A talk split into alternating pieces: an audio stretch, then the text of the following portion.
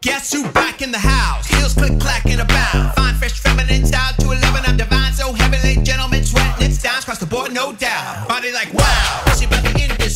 Boa tarde, boa noite, bom dia pra quem? Né? Porque meio que a gente né, tá em 2020 e realmente não existe mais esse conceito de física. A... Meu Deus, velho! Caralho, os bichos gravando no cemitério. Tô zoando, Vou galera. aqui, ó, felicidade. de todo. Caralho, eu tô zoando, tô zoando. Tem muito a que se comemorar assim, pelo menos, né? Sei lá. Acho que você pode encontrar alguma coisa aí na sua vida. Pra quem é- vem acompanhando a gente, a gente faz uns programas em que é eu, Nestor e o Álvaro, e a gente dá umas indicações não requisitadas aí pra galera, que provavelmente né, não vai seguir. Mas é isso. Então, é, semana passada a gente tava numa vibezinha de terror. Eu- Teve um- um- uma matéria, um artigo que a gente fez aí sobre o Exorcista, filme de terror e tal. Falamos sobre Paper Mario, que é um jogo muito bosta, mas assim, se você não tiver nada pra fazer e quiser gastar uma grana, dá pra jogar, assim, você não vai morrer, sabe? É. É de Aquele negócio. Pegou, pôs no, no videogame e jogou. Exato, exato. E assim, e depois é, a gente falou sobre. Depois não, antes, né? Começou primeiro com a porra do, do React do YouTube, enfim. Escuta lá, escuta lá que tá bom. É, é um pouquinho Escutem, marrom. tá, tá, tá, eu, eu ousaria dizer, Nestor, sabe o quê? Hum. Que está crocante o episódio Tá da crante, semana tá passada. crante. Esse tão tá crante.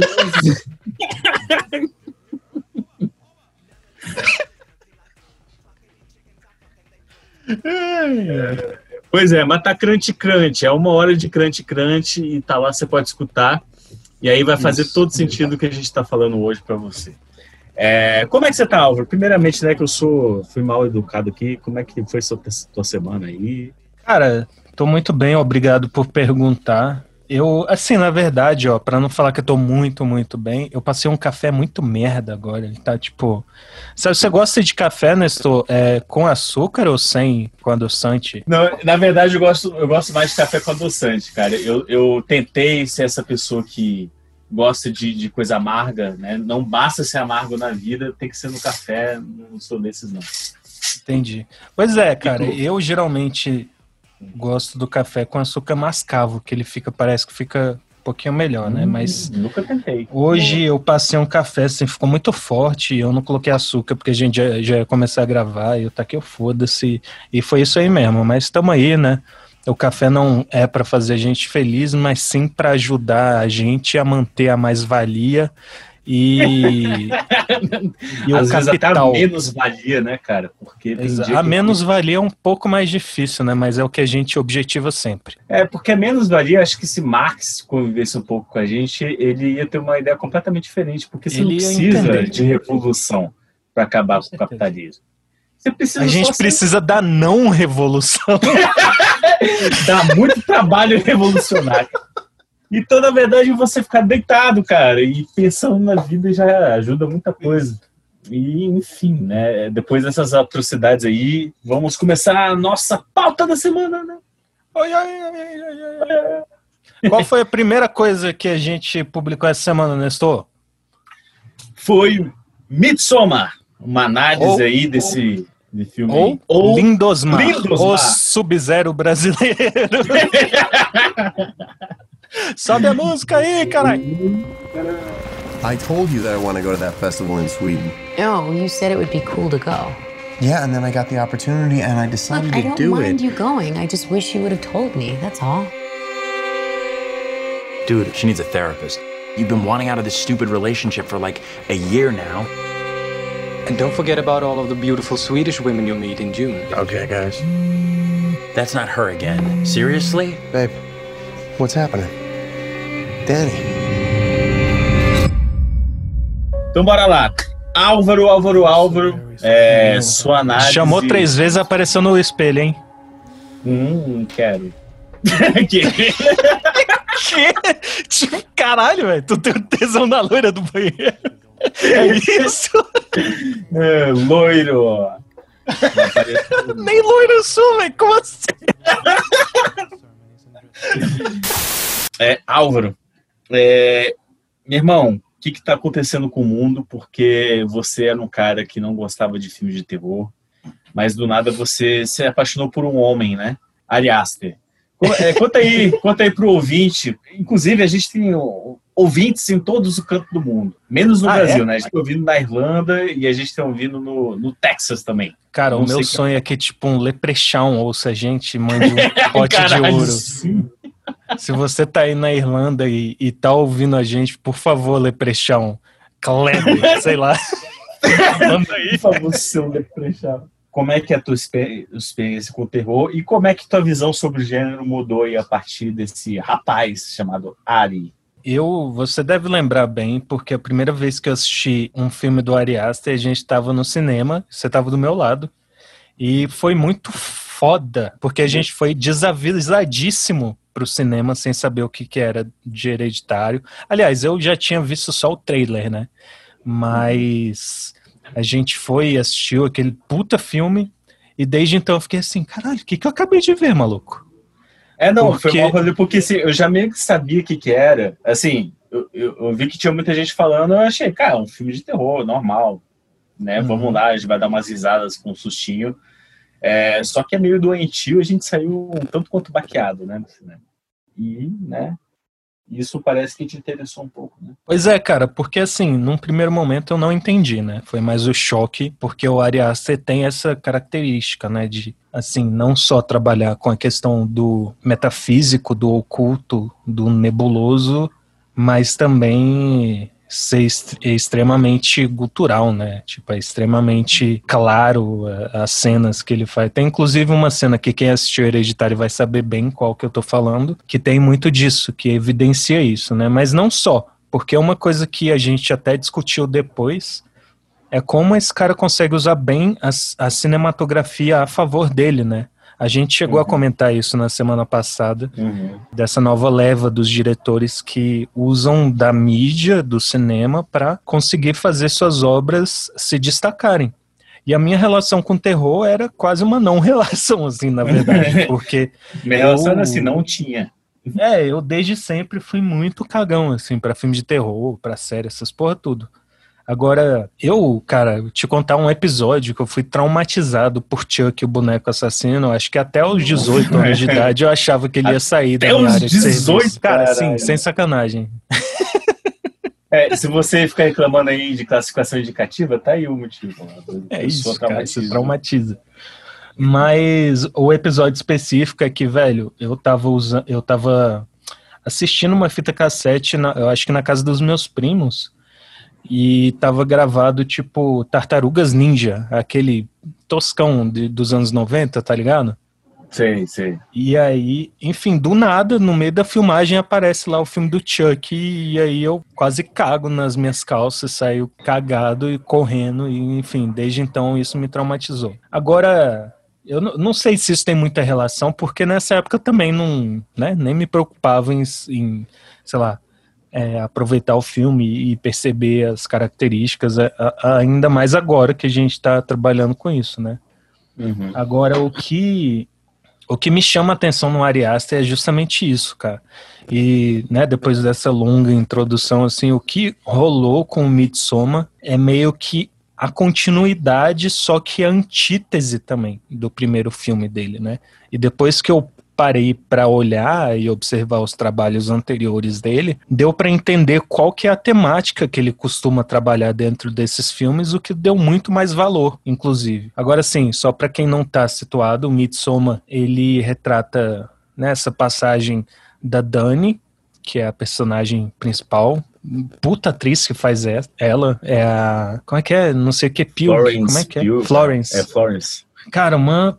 Assim, ela vai ser inclusive a próxima Viúva Negra que eu tava vendo no IMDB. Interessante. É mesmo, que doido. Aham. Assim, cara, a atuação dela é perfeita, assim, porque ela consegue passar, sabe, aquele olhar de medo, própria movimentação corporal de quem tá apavorado ou de quem tá desesperado. E é Aliás, absurdo. coisa interessante, né? Porque dá pra ver que o cara gosta de trabalhar com um ator pica mesmo, né? Nossa, com certeza. Assim, a Colette lá no, no Hereditário, Colette. ela é E assim, eu acho que isso assim, é uma isso. coisa interessante, né, cara? Porque eles não pegam. Quando o cara quer fazer um filme desse, eles não pegam, sei lá, um, um ator muito conhecido. Porque isso Sim. distrai. Então eles pegam esses Uhum, caras, essa uhum. galera. É sempre, as, as atuações são sempre impecáveis, né? Cara, a menina do Hereditário, que faz a menininha lá, que eu esqueci o nome, ela é da, da Broadway, ela fez uma das Matildas, eu, você sabe, sou viciado em musical, e na época, não sei se o Ari Aster puxou daí, né? Imagina o cara é viciado em musical também, ia ser engraçado. Mas... Esse é meu brother. Não, mas aí, tipo, ela era, um- era uma das quatro atrizes, assim, e eu achei muito interessante ela- essa seleção também, né? Porque ela tem uma característica bem peculiar, assim. O que acontece com o Midsommar é que conta essa história da Dani, né? Que ela tem esse relacionamento com um merda no- do namorado dela, que é o Christian, Nossa, sim. e um nossa. colega de curso do Christian, que se eu não me engano faz antropologia, né? Eles passam, ele, ele dá a ideia de deles visitarem essa comunidade na Suécia, enfim, que é uma comunidade com seus rituais e etc, em que ele foi criado e tal. E a partir daí você acompanha como é que é essa estadia maravilhosa dentro dessa dessa É, comuna. Chega, chega, deixa a gente cheio de, de esperança, né? Como uma coisa pode dar tão certo, né? Opa, com certeza. e aí, assim, cara, né, colocando isso, assim, o o que eu acho que é interessante é justamente como é que o, o Ari Aster coloca isso que eu passo na análise, inclusive a análise começou como um artigo que eu estava fazendo do Ari Aster, só que aí eu quis falar de Midsommar mais detalhadamente. Então eu faço essa introdução de como ele consegue trabalhar essa temática dos relacionamentos, sejam é, eles familiares, sejam eles é, relacionamentos afetivos mesmo assim, e como algumas situações da realidade conseguem esfacelar esse tipo de relacionamento, entendeu? Os primeiros curtas dele são justamente sobre isso. É, ele trabalha mais essa temática da, da relação do pai com o filho, da mãe com o filho e etc. Dentro dessa questão do terror. E aí cai muito no que a gente tinha conversado né, na semana passada, de como terror, quando ele acerta, ele acerta na canela mesmo desses Ele assuntos, acerta, assim. Realmente. Então, tipo assim, no Midsommar, ele usa esse relacionamento abusivo, né, do Christian com a Dani e como isso amplifica esse distanciamento que a Dani tem da realidade, como a vida dela passa a ser aquele, sabe aquela apatia que você tem depois de um trauma, que você fica até meio desnorteado e tal. Aquele Isso é passado na- né, também. Isso, e isso é passado na própria cinematografia, assim, né, na questão das... O início do filme, ele é totalmente sombrio, então ele é o contraste do que é todo o resto do filme. E aí que entra a genialidade pra mim de Midsommar, que ele é um filme que trabalha muito com a claridade, né, literalmente, assim. Então, É isso que você algo- fala no texto, né? Tipo assim, é um filme de terror que não usa escuridão, né? Que ele usa É. só, velho, com, sei lá, esse Sim. estranhamento com o diferente, com, sei lá. É exato, tipo, ele usa na, na, na parte do início, né? Só que aquilo pra mim é mais uma transição, assim, de hereditário. Aqui, galera, eu fiz hereditário, é isso aqui, essa mina aqui se fudeu na vida, mas bora lá, eu vou contar a história dela, tá ligado? Olha como eu sou foda, né? É, tipo, e assim, cara, ele faz isso de uma forma absurda, assim, né? Quando a gente fala ele, é porque a gente só lembra do nome dele, né? Mas, por exemplo, o editor desses filmes do Ari Aster é um puta editor, cara. Porque as transições de cena, é, que no hereditário, eu acho que no hereditário isso daí é mais incrível, né? Porque tem toda a questão da montagem do cenário É. e do alongamento É, do se cenário, você do, do pensar, cenário cara, como maquete e tal. Se você pensar para o cara conseguir construir um- uma atmosfera tão opressora e, e, sei lá, é, você tá numa comunidade, né, em campo aberto, só que, né, aquela sensação de alguma coisa te puxando, sabe? É. Sei lá, não sei, essa É isso, né? cara. Tipo, ao tempo em que, ok, né? O, o- a parte mais cabulosa do Midsommar se passa nessa comunidade, que eles são uma comunidade que tem como as suas tradições, os rituais escandinavo, sei lá, como se diz. Mas eu não gosto muito de chamar pagão, de tipo rituais pagãos, porque isso é muito uma herança que a gente tem do cristianismo, né? Porque tudo que não é cristianismo é pagão.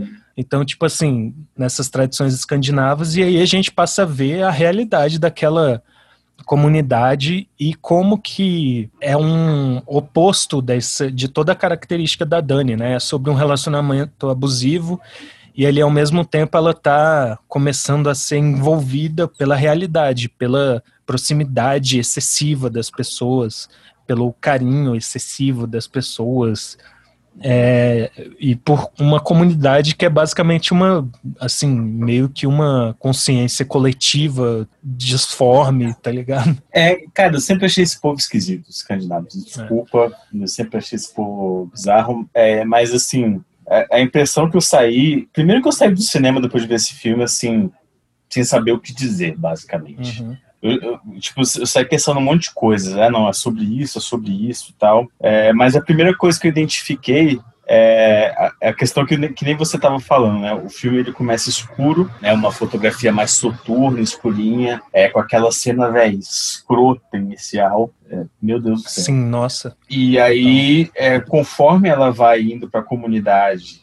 e tem a coisa do solstício, e conforme ela vai vencendo o trauma dela e da, daquilo que aconteceu no começo do filme e da, da relação que ela não consegue sair, Uhum. é, cor do filme vai se abrindo, né? Assim, a fotografia Isso. vai tomando outra cor e, e aí, no êxtase, né? Que ela, É. tipo, se liberta, né? No caso. Uhum. Tem essa parte, né? Mas o, o Asta ele vai jogando pepitas assim do que vem ah, em seguida, né? Não só assim a questão de cenas, como por exemplo a pró as próprias cenas de espelho em que ou o Christian aparece no espelho e ele não basicamente não aparece na cena, né? O que aparece é o reflexo dele, o que pra mim mostra esse distanciamento dele com a, a Dani, né? Que ele meio que vive em outro mundo, né? E isso também tem a sua repercussão lá na frente quando ainda no início do filme ele também aparece, só que isso com os amigos dele. Isso tem também na questão da de quando eles estão chegando na vila, que a câmera tem aquela né,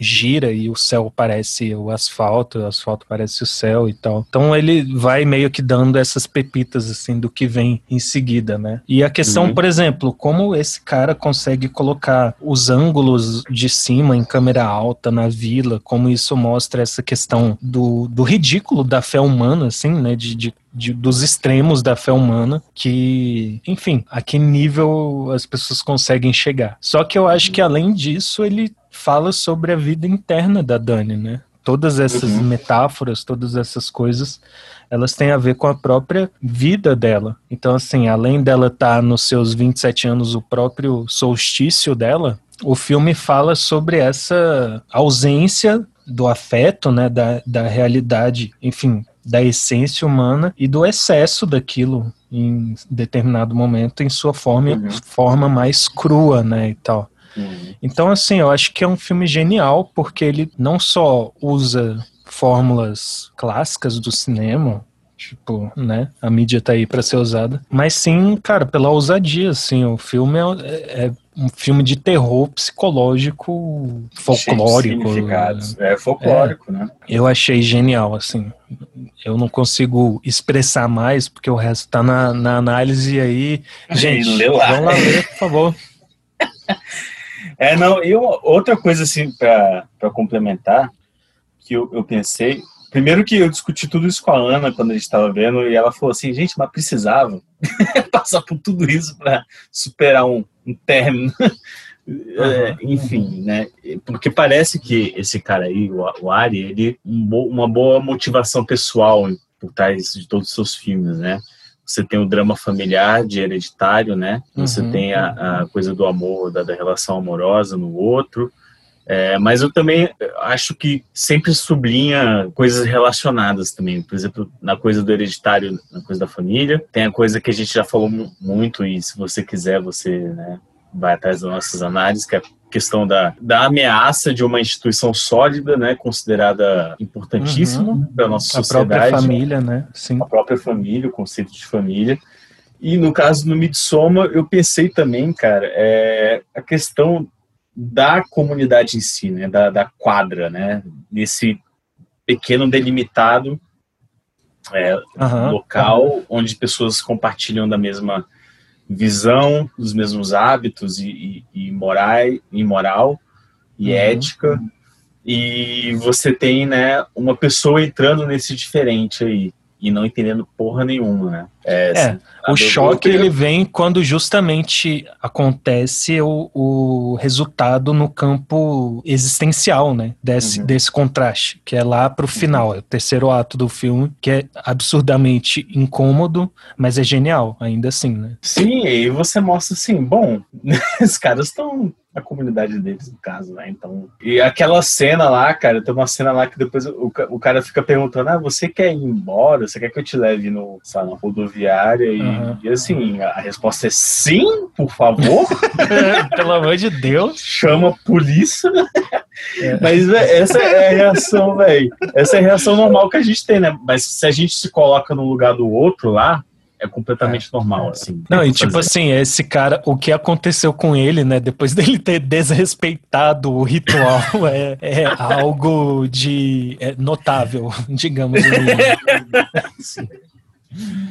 Mas é, bom. Esse foi Midsommar. É, se você Excelente quiser, filme, gente. Assistam. Excelente filme. Eu acho que vocês é obrigatório ler a análise do Álvaro, porque ela complementa muito bem o filme, né? E, e, e- entra um pouco mais nesses assuntos todos que a gente abordou aqui. Se você quiser saber um pouquinho mais de hereditário, tem lá análise de filmes de terror, que saiu na Isso. outra semana. Então, aí, material tem. É, Fonte de pesquisa tem. vamos continuar na onda do terror, porque tá da hora, hein? O, Tá farol já tá no gatilho aqui. Ah, Eventualmente é, o, que me, o que me leva, assim, não é minha sugestão oficial do, do episódio, né? Porque isso a gente dá no fim, mas Hum. é, vale ressaltar o grande, belíssimo esforço dessa, desse, desse estúdio, dessa produtora A24, edição Ah, Nossa, foda. sim, cara. É assim, aplausos pra, pra, pra Uhum. galera postar em filme autoral, filme de arte, filme ousado, em tempos como esse. Cabuloso. Cabuloso. É isso então. Bora lá pro próximo assunto. Qual que é a, a outra coisa que a gente. Ah, lembrei Ah, aqui, é, Nelson. é verdade. Eu tenho, Lembrei eu- aqui, sabe por quê? Porque eu lembrei de um conglomerado de mídia chamado Família Marinho. Não é disso que trata a série que você analisou essa semana, Succession. It's wartime. To fight this takeover, we keep close. The whole family. Swear to God, Dad, if you bring him back, I am walking. Back to my office to solve. Fuck. Nestor, a gente sabe qual é o nível das séries da HBO. Somos fãs de carteirinha de algumas das principais obras da HBO, como dizem os jornalistas culturais do Brasil. E eu queria lhe perguntar porque é, é, vai ser um- um- uma pergunta um pouco mais para o meio do seu texto. É, aliás, é bem no início, é, é inclusive a primeira sentença do, do seu texto. Eu viajei aqui. Não, mas é assim: o, o, o que me vem à mente é o seguinte. Eu achei bem perspicaz você ter colocado isso na sua análise, porque justamente, né, HBO sempre teve seus carros-chefes e você diz que Succession pavimenta o caminho para ganhar o status desse carro-chefe, né? O que é inclusive bem irônico, né? Uma série chamada Succession tá nesse posto. Olha, é, não tinha pensado nisso.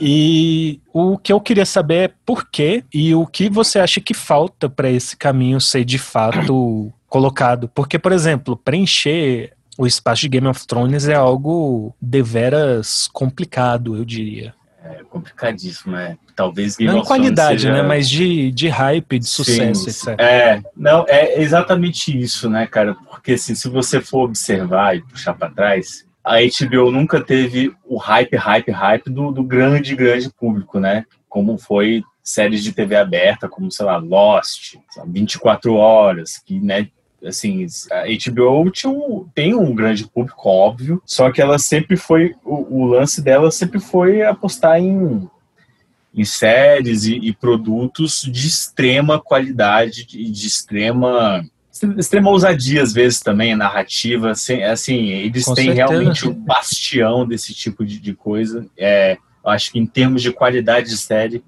ninguém é capaz de barrar a HBO, nem mesmo a Netflix. Isso está muito Nossa, claro. sem né? sombra de dúvida. É porque quando a Netflix é, investiu pesado em conteúdo próprio, né, começando por House of Cards, porque House of Cards foi emblemático em vários sentidos, né, Uhum. para a Netflix, né, porque foi, É, bons foi e ruins. quando né? eles, eles realmente fizeram um negócio para começar a fazer conteúdo é, próprio para entrar na concorrência mesmo, ter a hegemonia, né, das produções. É, Mas assim, embora eles, eles deem muita liberdade os autores e tal, é, cai naquele negócio que a gente vive falando do algoritmo, né? Eu acho que isso é, é um lado que afeta muito a, a Netflix, porque os carros os carros chefe da Netflix são muito enlatadinhos e, e isso Entendi, não, é o- não é o que acontece com a HBO, por exemplo. A HBO tá pouco se fudendo e faz o que quiser e dá muito certo. Esse é- isso, né, foi um preâmbulo desnecessaríssimo, né, que eu fiz para entrar no,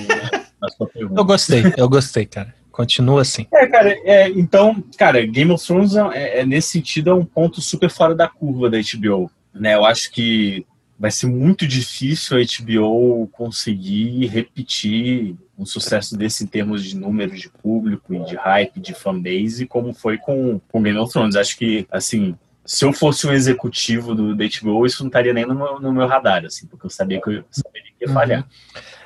É porque assim, o Game of Thrones ele tem um aspecto interessante, porque ainda que ele tenha o DNA da HBO, principalmente nas primeiras temporadas, né? Que é aquele negócio mais fora da curva, é uma história dentro do, do contexto, né, da Idade Média e etc. Só que com uma pegada mais realista, com suas consequências mais cruas e tal. Só que ainda assim pega um tema muito muito aceitável no público geral, né? O rolê o que eu perguntei do Succession é tipo no sentido do que que falta para a série ser esse carro-chefe. Você acha que seria essa aproximação do público geral, algo assim? Não, então, é que nem eu tava te falando, eu acho que, que né, dito essa coisa do Game of Thrones, eu não acho que, que haverá um sucessor para Game of Thrones como carro-chefe em Entendi. quesito de popularidade, entendeu? Aham. Mas em, em quesito de selo HBO de qualidade, de, de, né, de continuidade desse trabalho que eles fazem, eu acho que é Succession que entra aí, porque se você observar, Game of, Game of Thrones foi a grande atenção da, da, da HBO nos últimos anos, né?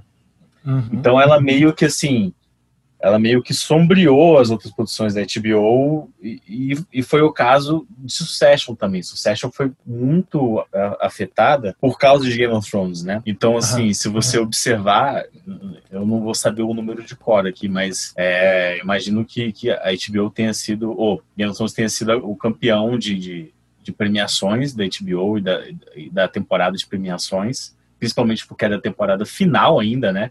Então tinha toda aquela Que comoção é ainda. terrível. Sim, então, tipo assim, nesse, nesse. É terrível, né? Pior que é terrível, e mesmo assim levou o prêmio para mostrar, né? Que como essas coisas afetam, né?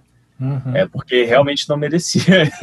Sim, Porque a fato. primeira temporada de Succession já é incrível, cara. E, e para exemplificar, cara, esse, essa sombra aqui que Game of Thrones causou nos produtos HBO, se você pegar, vamos pegar as séries deles que foram lançadas nos últimos anos. São é, as principais aqui, porque são muitas, né?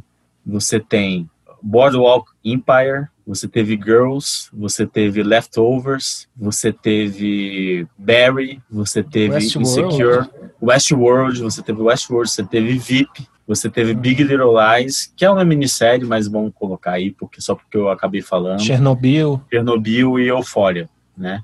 Muito boa a série. en- Adorei. Sim.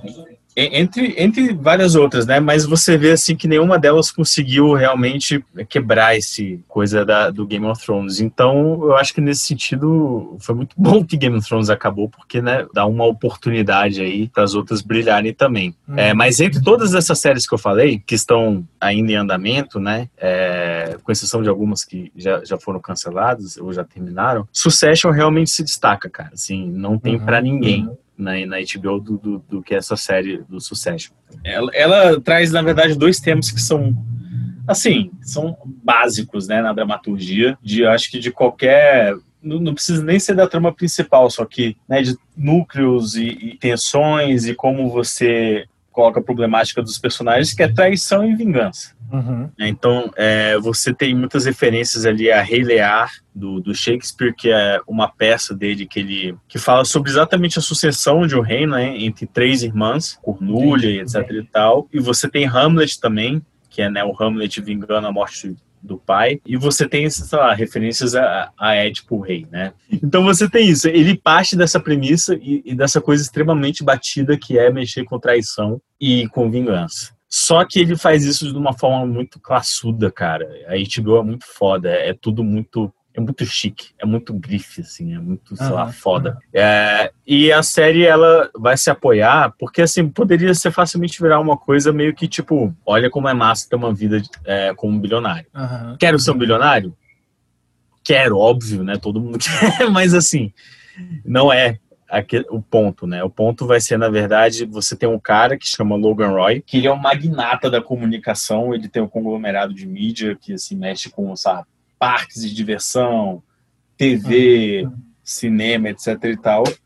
Ele faz 80 anos de idade e já começa a, a corrida pela sucessão dele no comando desse, dessa empresa, né? E a sucessão vai ser decidida, né, como ele quer manter a coisa na família, entre os seus herdeiros, né, que são quatro irmãos, uma mina, o primo do Macaulay Culkin lá, o esqueci o nome do personagem, Já é igualzinho, velho.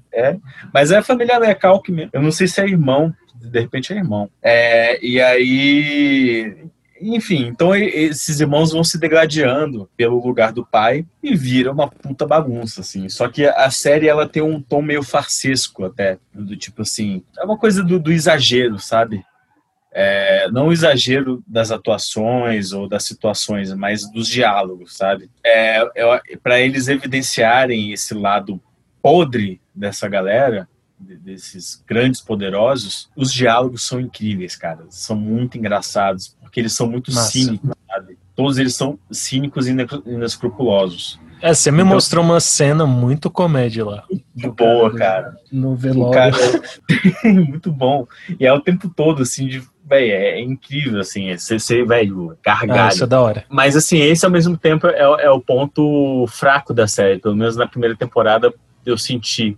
Porque ao ele, ele, ele precisa desse alívio dos diálogos, né? para fazer a crítica desses 1% mais poderosos. São pessoas alienadas, vivendo num mundo de fan- fantasia, né? É, Num mundo que é extremamente desigual, né? Isso não precisa nem elucidar. Então, ele vai brincar com diálogos. Os diálogos são farsescos porque, assim, mostra o quanto que essa galera vive fora da realidade. Então, é muito engraçado, assim, algumas coisas. Tem um episódio que o hi- hilário assim que o que o um dos um dos porra loucas lá o primo do Macaulay Culkin ele ele o pai pergunta qual que é o preço do leite e ele não sabe dizer ele fala que porra velho para que que eu vou saber isso e ele e ele manda para passar uma temporada na na base de treinamento lá dos parques de diversão, né? Como se fosse uma pessoa comum. E ele fica chocado, assim, né? É muito engraçado. Aí, enfim, então ele vai brincando com isso, só que ao mesmo tempo é o ponto é, negativo. Não negativo, né? Mas você sente falta. é, o desenvolvimento dos personagens fica um pouco prejudicado. Pelo menos na primeira temporada. Porque, tá, mas e aí, né? Tudo é muito engraçado, é, eles são todos irônicos, cínicos e inescrupulosos, mas são humanos também, né? Então, qual que é o efeito dessa porra toda na cabeça de uma pessoa? Eu, se estivesse lutando é, pelo lugar do meu pai, e meu pai fosse morrer em breve, e eu tivesse que lutar com, com meus irmãos, eu estaria numa bad vibríssima, sabe? E- Sim, e, e- e- então tem esse lado, assim, você falta ver momentos de vulnerabilidade dos personagens, né, para entender um pouco melhor a, a psique deles. Mas, assim, isso é na primeira temporada. A partir da segunda temporada, eles gradualmente começam a dar mais espaço para os personagens. Eu acho que eles, talvez fosse uma coisa programada mesmo. Talvez eles estivessem pensando na primeira temporada como um lance assim, cara, essa é a bagunça, sacou? Uhum. E a partir do- da, da segunda,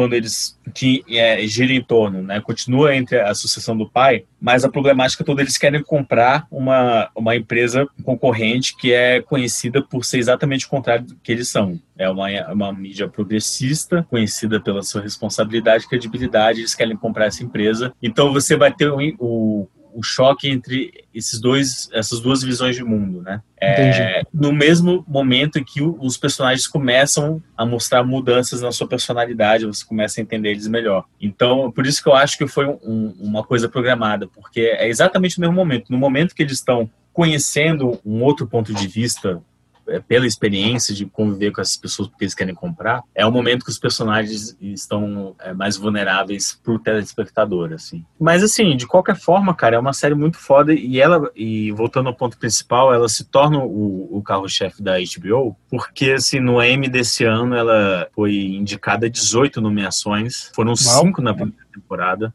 só. Tipo assim, é muito disparo, assim. Então, tudo indica que ela, é, pelo menos enquanto não aparecer alguma coisa nova, vai ser quem vai, né, levar a HBO nas costas aí. É, pelo menos em questão de drama, né? Porque a HBO tem documentário, tem minissérie também. Só ela- aproveitando o ensejo que você comentou do M, ela é inclusive a primeira série da nossa série de análise sobre essas indicações das obras ao M, né? Uhum. Essa session é a Exato, primeira. exato.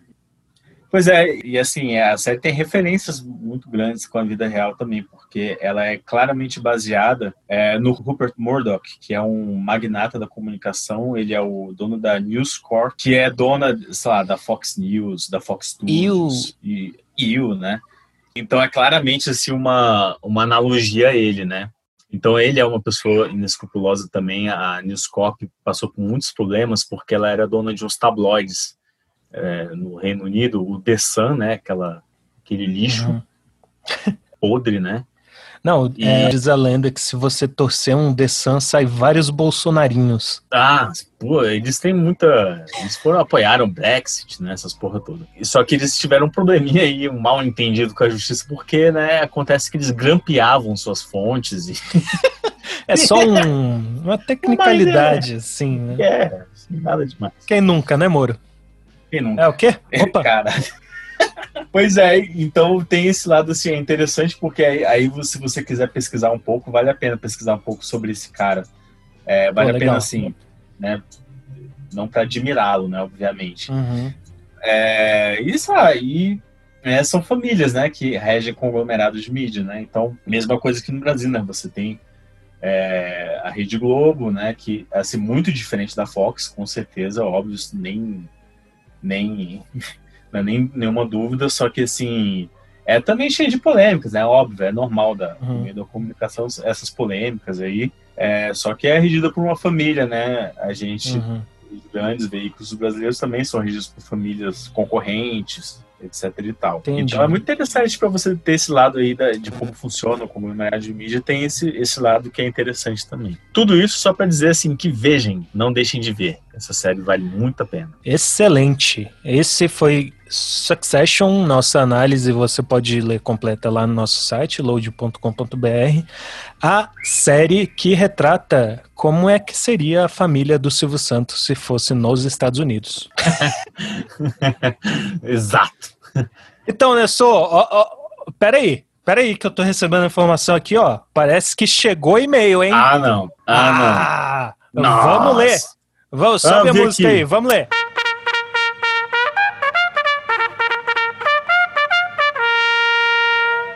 Cu de cachorro, cu de cachorro, cu de cachorro, cu de cachorro. Ele caga, ele caga e não suja o brioco. Cu de Cara, cachorro, eu cu recebi de aqui, cachorro. eu, eu recebi aqui também. Atenção, o seu nome está negativo. Ah, não, é outra coisa. Esquece.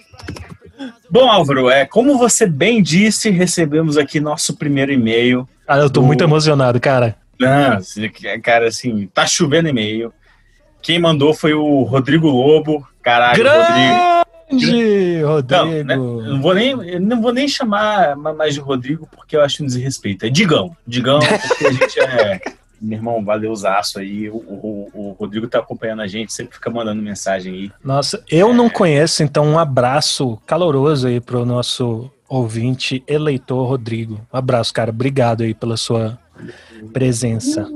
Bom, antes da gente começar a ler o e-mail, Antes- lembrando que você pode mandar pra gente no nestor.rabelo com dois L's, arroba load.com.br ou álvaro.viana, arroba load.com.br. Load com Y no final, tá?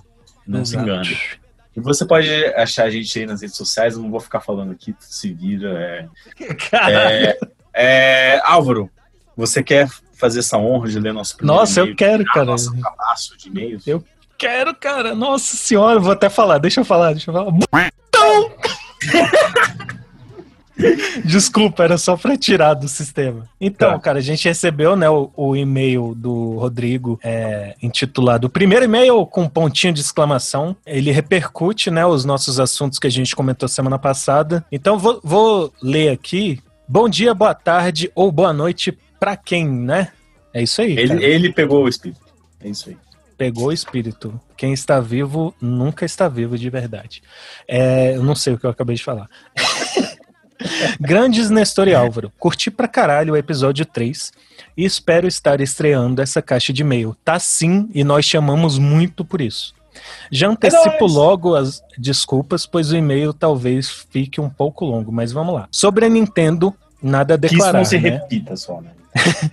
No último Paper Mario, ela postou na fórmula com pouquíssimas alterações, o que leva a acreditar que seu foco acabou sendo suas no nostálgica fanbase, incluindo eu, jogador de Paper Mario desde o 64, Nintendo 64, né? E isso aí, eu, eu esqueci de contextualizar, o Rodrigo tá mencionando o nosso assunto da semana passada, que a gente comentou uma análise minha sobre o Paper Mario The Origami King.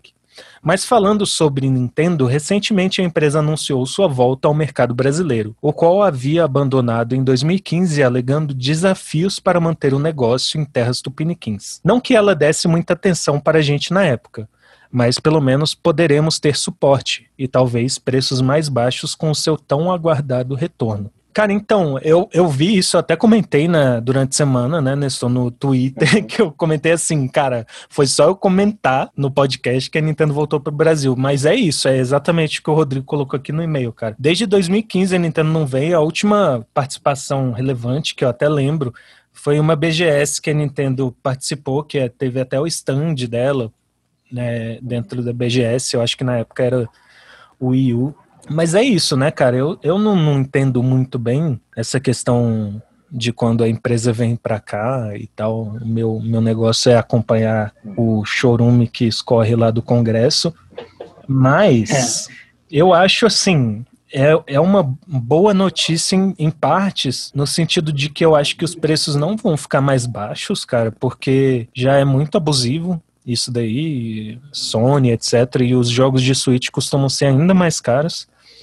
E em relação a Nintendo acreditar a fanbase, eu só discordo em um aspecto específico, é que se a Nintendo fosse se preocupasse mesmo com a fanbase, cara, ela aceitaria as críticas dessa fanbase. O que eu não entendo da Nintendo é que os caras parecem muito mente fechada, velho. Tipo, é o que eu mencionei semana passada, sabe? Tipo, parece que eles caem nessas fórmulas e não conseguem sair, assim. Tipo, isso em todas as franquias principais da Nintendo. Falta Pokémon, ousadia, né? Animal Falta Crossing. malemolência. Né? Falta, cara, aquele. Toca me boi. Cara, mas sabe, sabe o que, que eu lembrei agora que você falou? É, de- Só para aproveitar que a gente falou de Succession Uhum. é, e fazer um paralelo com a mídia, cara, eu vejo muito, muito paralelo nisso com os jornais brasileiros e a mídia em geral, né? Que demorou muito tempo para se adaptar, né? É, a internet, todas essas Sim, cara. coisas. é, e Eu acho que depois que- que, elas. Né? Ah, Hum. completa, desculpa. Não, aí depois não, depois que elas aceitaram esse novo mundo, aconteceu que, né, não, não aconteceu o que elas temiam, que era fechar, né? Tem muitos cases assim, o Washington Post se repaginou, tá bom que a Amazon, a Amazon comprou, só que eles fizeram um novo mundo de, de negócios. É, a New York Times, ela é sustentada só por assinantes, por exemplo, então, né, compensa você dar uma mudada estruturada. Então, mas talvez a Nintendo esteja muito. Eu, eu vejo isso que o Digão falou, cara. É, essa coisa da, da- apostar na nostalgia, né? Os caras ficaram presos em, em- em- em reviver é, momentos do passado que todo mundo tem no imaginário, né? Eu mesmo, cara, eu comecei jogando videogame por Nintendo, Super Nintendo, jogando Super Mario e tal. É, o problema é que, tipo, a própria indústria vai evoluindo, né? Eu, eu acho que um aspecto legal da Nintendo que ela conseguiu se adaptar é, por exemplo, abrir o console dela, principalmente no Nintendo Switch, aos desenvolvedores independentes, né? E, tipo, já Legal. tava mais do que na hora, porque ela conseguiu pegar essa geração da galera que foi fã de Nintendo e, e tá desenvolvendo games. Agora, também, assim, eu não sei não é se cai nesse de- tradicionalismo das empresas se isso tem a ver, ou se eu tô falando muita merda também, sacou? Mas eu acho que tem um pouco a ver com essa solidez, essa rigidez, assim, sabe, de modelo, É. de negócio. Pode ser também, só que sabe o que eu acabei de pensar aqui? Hum. Não, não tem jogo de tiro, né? Como é que os caras vão saber? Mario of Duty. assim, assim, como é que os caras vão estar nesse novo mundo? Sabe o que, velho? Não tem, tem cabeça explodindo. Como assim, Esse é o Nestor? problema. Não tem jogo de carro, velho, de corrida. Ai, ai. Vamos, vamos pro próximo assunto? vamos, vamos lá. Então, é, aí ele comenta o nosso outro tópico, que foi o artigo que o Nestor escreveu sobre filmes de terror. E, abre aspas. Quanto aos filmes de terror, li recentemente uma matéria da Rolling Stones que aborda sobre as mudanças do gênero nas últimas décadas. Como migramos de um terror com seres monstrengos e sobrenaturais para um terror mais psicológicos, como em Corra, de 2017, parece que nossos problemas atuais nos dão mais medo do que uma menina vomitando em 360. Sim. Exatamente, É, né? A gente, a gente não chega a abordar esse ponto específico, mas é um outro, um outro ângulo que é totalmente válido. Concordo 100%. É, é, é, e eu até termino meu texto falando, né? É porque eu pego pela perspectiva das premiações, né? Delas Aham. serem, dos filmes serem ignorados. Um dos fatores é porque, né? A, a ficção jamais será tão assustadora quanto a realidade. E isso, velho, levando em conta que né, o ponto principal do filme que eu peguei do, do Exorcista é um filme de 70, né? Então, se você pensar naquela época, velho, ver uma mina virando a cabeça 360, Uhum. ele devia deixar nem com o cu do cabelo em pé, sacou? Não, o cabelo E era uma época em que o ocultismo ainda gerava muito esse frisson, né? Era uma época em que a Exato, informação exato. também não era tão acessível quanto hoje. Hoje a gente É. trabalha com temas mais millennials, né? Tipo, é, a, a própria questão das redes sociais, da, da quantidade excessiva de informação, da ansiedade, que eu já não acho um problema millennial, né? Mas algo psicológico mesmo. Foi mal te interromper, desculpa. Não, não, você tá, você tá certo mesmo. Não, é, eu acabei de lembrar aqui quando você falou de ocultismo, eu tava. Ó, galera, sugiro para que todo mundo siga o André Barcinski no Twitter e o blog dele no UOL. É o cara que melhor sabe falar de cultura no Brasil. E ele tava lembrando justamente isso. Eu, é, pena que ele falou uma semana depois que a gente lançou o episódio, senão eu teria comentado. É, que aqui no Brasil, nos anos 70, também foi quando as ideias do Aleister Crowley, que é um grande ocultista, o Uhum. ocultista mais famoso que tem, O ídolo do Raul Seixas, né? é, o do, do Raul Seixas, né? Eu não sei porque tá tendo todo esse. Não sei se é aniversário da morte do Raul Seixas, não sei. Mas eu as acho que tem a ver. É. E então tem tudo isso, né? É, essa influência aí. É, mas voltando no ponto que o Rodrigo falou aqui, eu concordo é, muito com ele. E você vê, né? Que coisa esquisita. No Exorcista, você tem esses fatores de choque, né? Mas você também tem momentos de respiro, assim, de coisas que são para dar susto, né? Uhum. Mostrando justamente isso, né? É, você já tinha alguma coisa para conseguir chocar as pessoas visualmente, mas como isso era muito limitado ainda, você tinha que apostar numa narrativa, né? Na, na qualidade da sua história. Que, né, com o passar do tempo, acabou que os caras é, levaram, né, com o advento da tecnologia, levaram longe demais, né? Então, acabou que os filmes de terror viraram coisas super enlatadas, Uhum, assim, só com, cara, efeitos visuais super artificiais, essas coisas todas. E esse novo, essa nova corrente aí do cinema que ele cita e a gente fala também, é, é um, uma retomada, assim, de um, terror mais orgânico, né? De um terror que foca mais na narrativa, foca mais na, nos temas ali que estão é, por baixo dos panos, etc e tal. Sim. E, cara, só para fechar o, o assunto, eu vou deixar aqui uma recomendação minha. Eu acho que o Nestor até já viu, já, já te mostrei, Nestor. Aliás, eu acho que você já deve ter visto. Que é um vídeo do Max. O Max, que é gente boníssima, cara. Ele é o criador do canal Entre Planos. Muito É, bom eu, esse eu cara. cheguei a estagiar com ele, ele é muito gente boa. Inclusive, Max, eu quero meu Xbox One de volta, viu? É... Caralho, a gente roubou um Xbox One. Não roubou, não, era da redação, só tô zoando. O Max também chegou, enfim, ele cobria games antes de eu entrar pro correio e tal.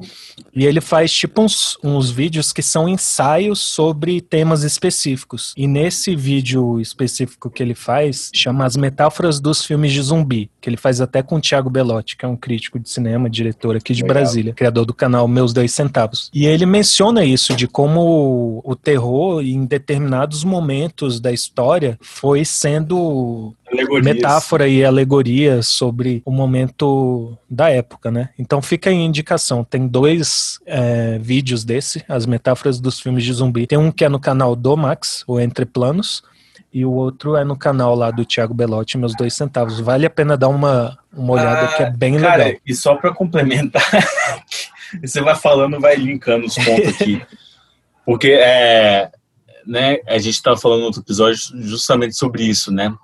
É, Essa reflexão dos tempos, a arte imitando a vida, né? Então tem essa coisa nos 70, né? O fim da cultura hippie, coisa e tal, o ocultismo, desesperança. Se você observar também, cara, nos anos 80, o que estava rolando nos Estados Unidos? Era Ronald Reagan. Era uma, um conservadorismo de costumes, né? Cara, eles faziam tinha a, a mulher do, do Ronald Reagan, esqueci o nome dela, ela liderava um comitê, né, que avaliava se tal obra tinha que ser censurada ou não. Censurada assim, né, não ia parar de, de circular, né, mas ela ia com a vizinho lá, assim, Aquele era negócio, né? Estados Unidos sendo Estados Sim. Unidos. Não, eles chamavam os, os, os, os caras que faziam a obra para depor no tribunal. é, assim, Ai, era. gente, pelo amor de tá. Deus. E nessa época aí, nos anos 80, foi a explosão do, do, do cinema slasher, né? Que são aqueles com serial killers, sangue pra Uhum. cacete. E Sempre nesses filmes evidenciam muito a moral. Você pode observar que é os serial killers punem sempre os jovens que não são puros, né? Então sempre que Caralho, é tem um, verdade.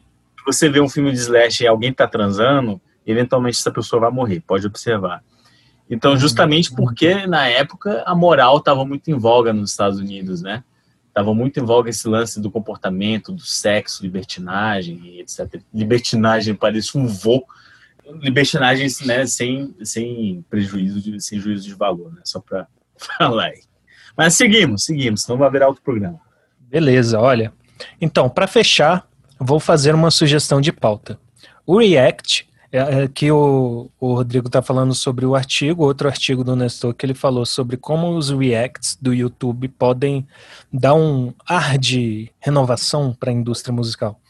O React realmente veio ganhando espaço nos últimos tempos. Mas isso diz mais sobre quem assiste do que quem o faz não é de se admirar, já que as emoções humanas sempre nos despertaram grande interesse e curiosidade. Porém, há outro fenômeno que vem crescendo também. Tem se popularizado o ato de assistir vídeos, filmes, séries e inclusive ouvir podcasts em ritmo acelerado. Ou seja, muita gente está aumentando a velocidade de reprodução dos conteúdos que consomem. Quem o faz alega que o ritmo do conteúdo apresentado é entediante, ou que conseguirá consumir mais conteúdo fazendo isso. A maioria das plataformas já disponibiliza essa função, o que gerou certa polêmica entre os produtores, que não gostaram nada da ideia. Será que as pessoas estão ficando mais ansiosas com a saturação de conteúdo que se deparam na internet?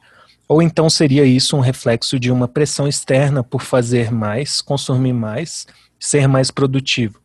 Enfim, deixo aqui o abacaxi para vocês descascarem. O que vocês acham se eu começar a ouvi-los com vozinha de ET em, em duas vezes?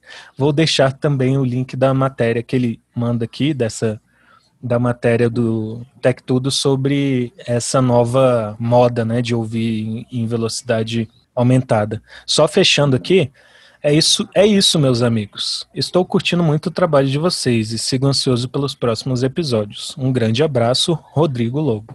Cara, muito obrigado. Salva de palmas pro Rodrigo. É, um abraço. E, cara, assim, não só por ter separado um tempo seu para nos enviar o e-mail, mas sim pelo conteúdo do e-mail, cara. Eu acho que você levanta pontos muito interessantes mesmo, assim. Bora chamar ele pra escrever com nós, cara, porque realmente. Né? Eu, eu mas aí a gente perde o nosso único leitor.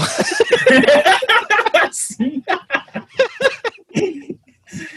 É, não, o que, que mas você ele- acha, ele- Nestor, desse assunto cara, que ele falou aí de Ele, ele realmente. consumir os negócios mais rápido, né? Então, eu acho que ele, nessa comentário dele, trouxe várias coisas interessantes aí. E eu acho que são coisas que se relacionam, viu? Eu acho que todas essas coisas dos reacts dizerem mais sobre quem assiste do que quem faz, né? Também sobre as pessoas quererem ver coisas numa velocidade mais rápida são um sintoma do tempo que a gente está, né? Eu, é, como ele fala aqui, ó, reflexo de uma pressão externa por fazer mais, consumir mais, ser mais produtivo.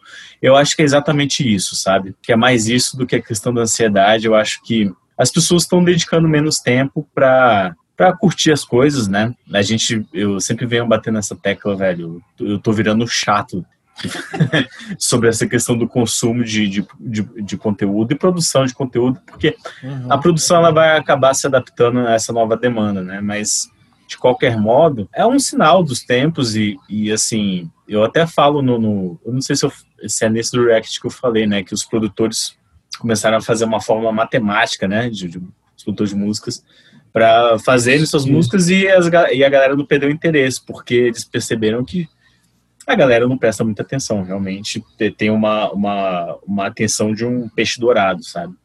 Isso. Então, então eu acho que é exatamente isso, cara. Eu acho que reflete essa pressão é, externa, sim.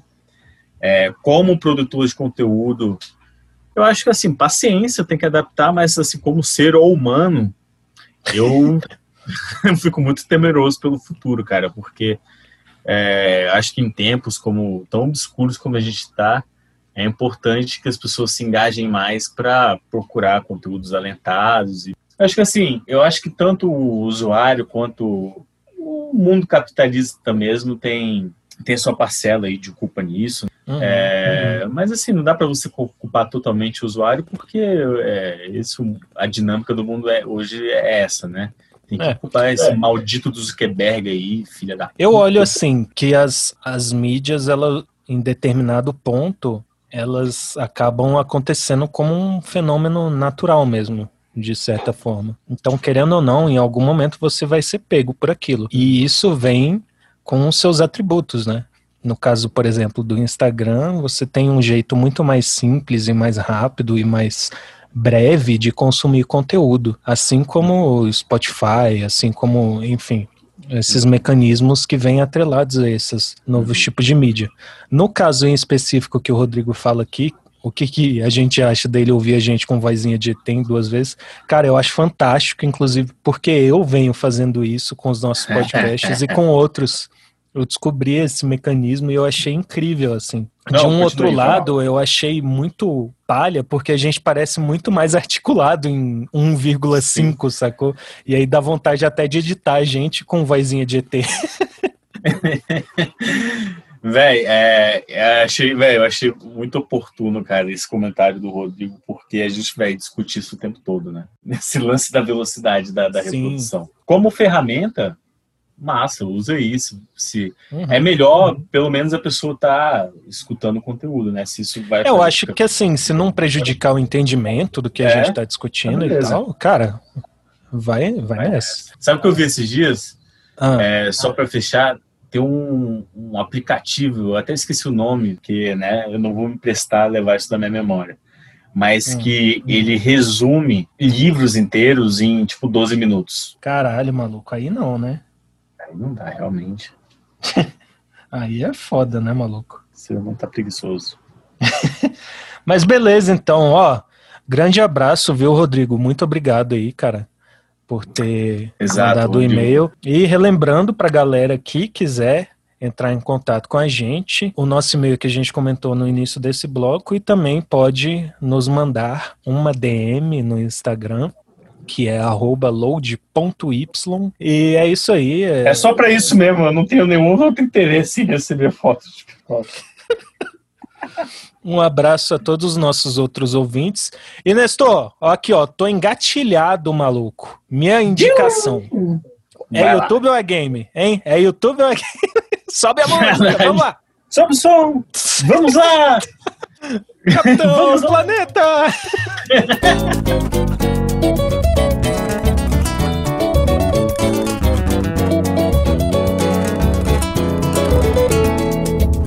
Meu Deus do céu, acabe essa pandemia. É corona todo dia, eu já não aguento mais. Começando aqui mais um quadro que ninguém se importa, mas nós nos preocupamos em fazer, não sei porquê. Nestor, qual que é a sua indicação para essa semana, rapaz? Eu fiquei inspirado por estar resenhando uma série da HBO, então eu vou indica- indicar uma série da HBO. Yay! Nice. E, nice. cara, é, Álvaro finalmente chegou uma série pra desbancar DLC como a melhor já feita. Ah, é. Eu sei que Começou, tava todo mundo esperando. Não. Puta merda. Não, falou. Cara, é. Bom, Faz aí esse bloco sozinho, tchau. caralho. Foi mal, Sacanagem. mãe, de novo. tipo, Ó, série. Cara, é, eu estive refletindo muito desde que eu vi essa série e pra mim ela é a melhor série que eu já vi na minha vida. Vamos lá, Ah. ela chama Leftovers. Já ouvi Cara, falar. cara, Leftovers foi também naquela esteira de Succession, é, é anterior a Succession, ela teve só três temporadas. É, só que ela foi completamente esnobada também por causa justamente do Game of Thrones. É, ninguém deu bola pra ela, infelizmente, porque é uma série muito foda. É, a premissa da série é assim: da noite pro dia, 1% da população é, simplesmente desaparece. Ah, tô ligado.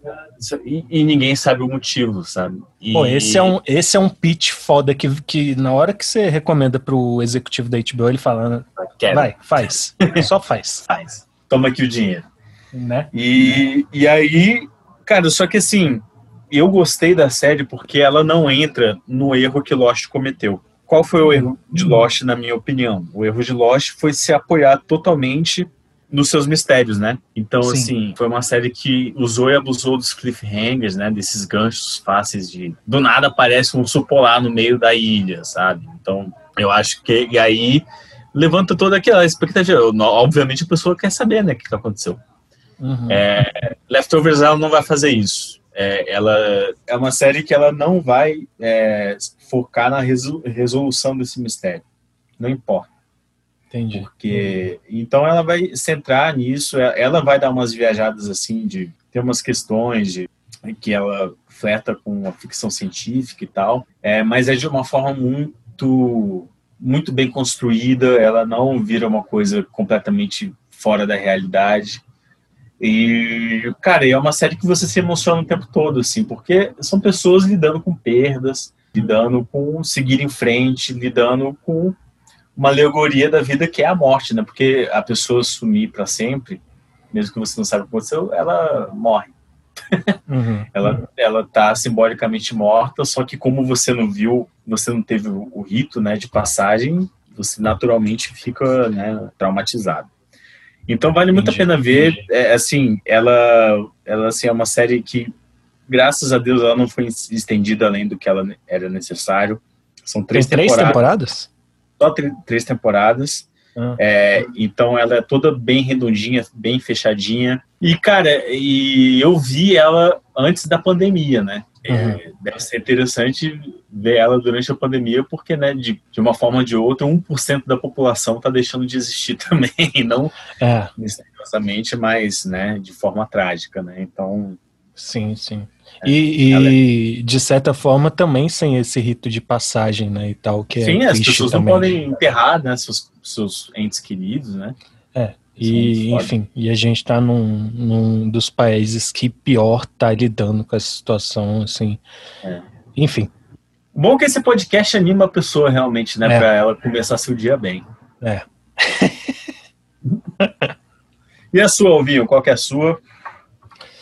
Cara, eu, durante essa semana, me deparei com um dos jogos, um dos melhores jogos que eu joguei na minha vida. Sem sacanagem. Nossa, Cara, é, é um jogo que foi lançado em 2015, o Ori and the Blind Forest, o nome. Uhum. Cara, ele é um jogo perfeito, assim. Ele não, não é, literalmente não tem defeito em and the Blind Forest. Ele é basicamente um jogo sobre é, a perda, de certa forma, assim, só que de uma forma muito mais poética e, e suave, digamos assim. Só que a pegada dele, ele é um jogo que ele é suave em todos os aspectos, assim, sabe? Ele tem essa essa questão poética e artística muito apurada sem ser um jogo chato, sabe? A jogabilidade dele é, também bebe um pouco dessa fonte. Então, ele é um jogo de, de plataforma, basicamente, sim.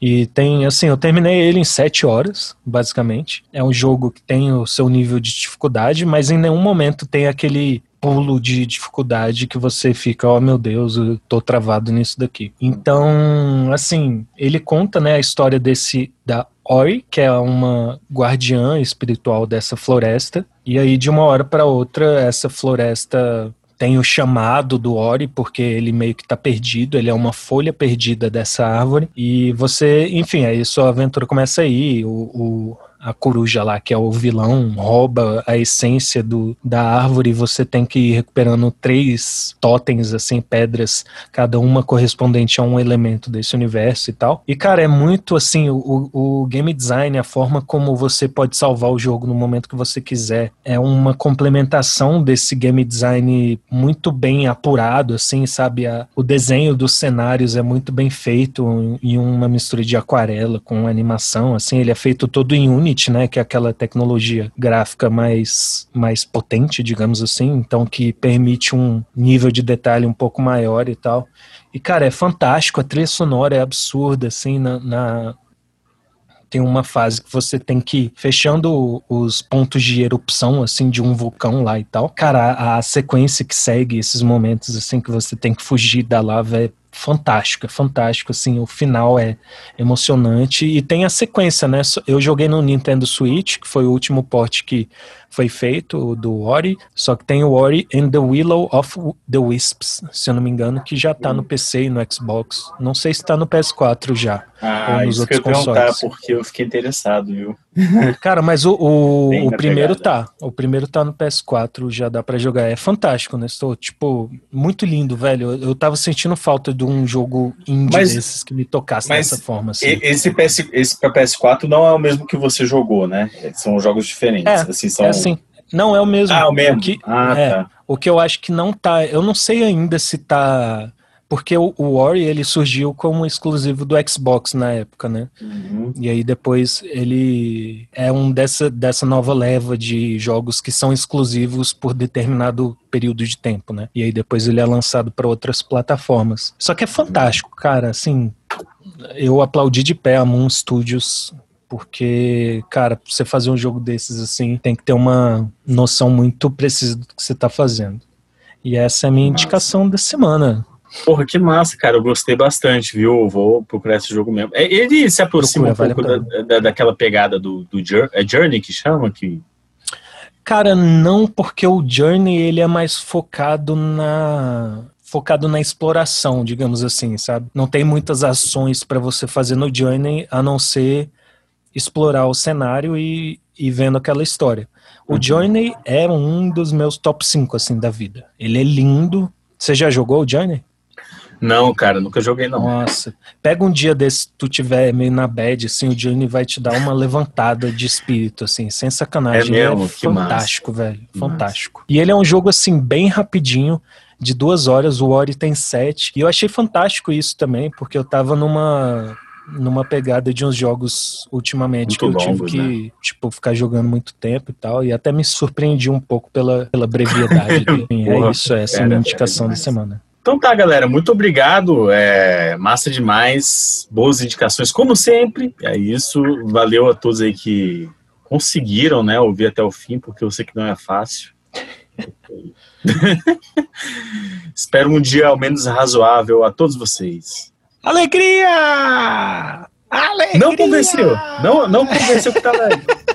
tá morto por dentro.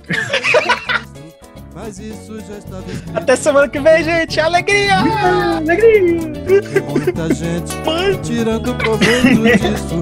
Mas isso já estava escrito desde o tempo de Noel. tu tá com coronavírus, preste muita atenção. Use luva, use máscara, use bastante sabão. Mas pra mim não pegar esse vírus, passa álcool na minha mão, passa álcool na minha mão, passa álcool na minha mão, passa álcool no meu dedinho, passa álcool no meu dedão, passa álcool na minha mão, passa álcool na minha mão, passa álcool no meu dedinho, passa álcool no meu dedão, passa álcool no meu dedão.